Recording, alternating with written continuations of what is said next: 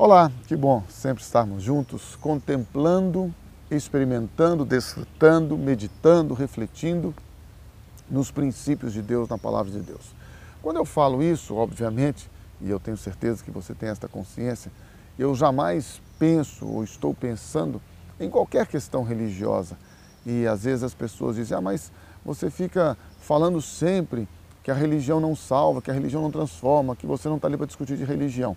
E é verdade, vou continuar repetindo. Eu não vim aqui para discutir religião, porque religião não salva, não transforma, não liberta, não cura o homem. O máximo que ela faz é nos reformar, mudar roupa, linguagem, ambiente, mudar o nosso ciclo de convivência, mas não salva, não liberta, não transforma o homem, não dá vida a ele, não cura o homem das suas marcas, traumas, complexos, feridas, angústias, amarguras, não cura.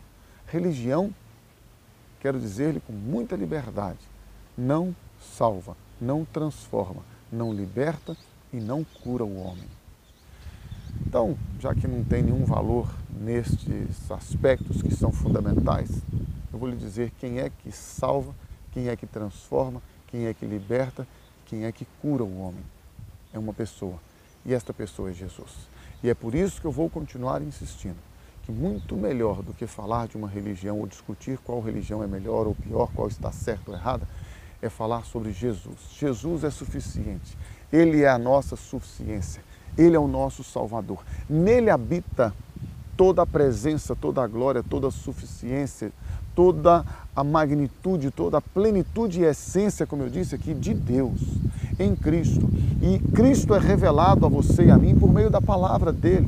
Nós não precisamos ficar buscando por aí tem gente que fica buscando revelação nova, buscando isso aquilo, buscando aquilo outro. Você e eu temos a palavra de Deus.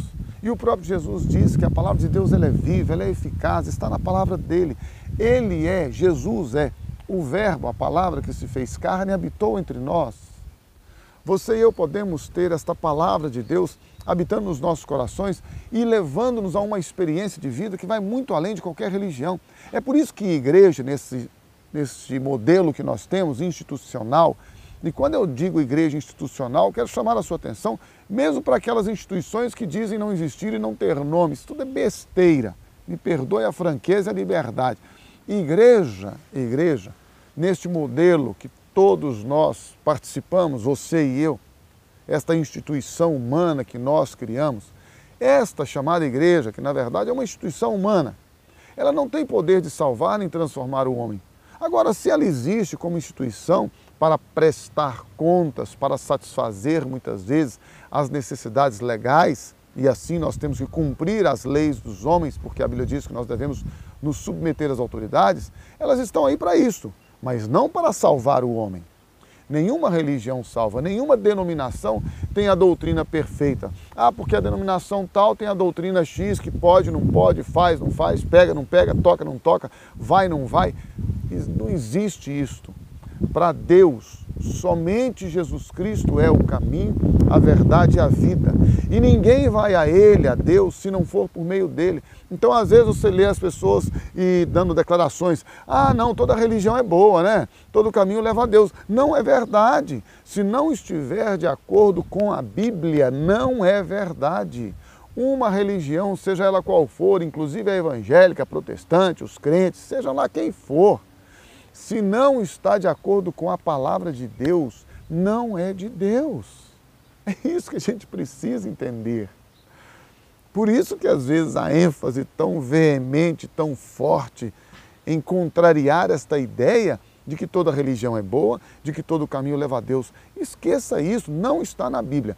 Na Bíblia está que somente Jesus Cristo é o caminho, a verdade e a vida. Na Bíblia está que ninguém chega a Deus se não for por meio dele, Jesus Cristo. Por isso, Deus enviou a Jesus. Deus não enviou uma religião.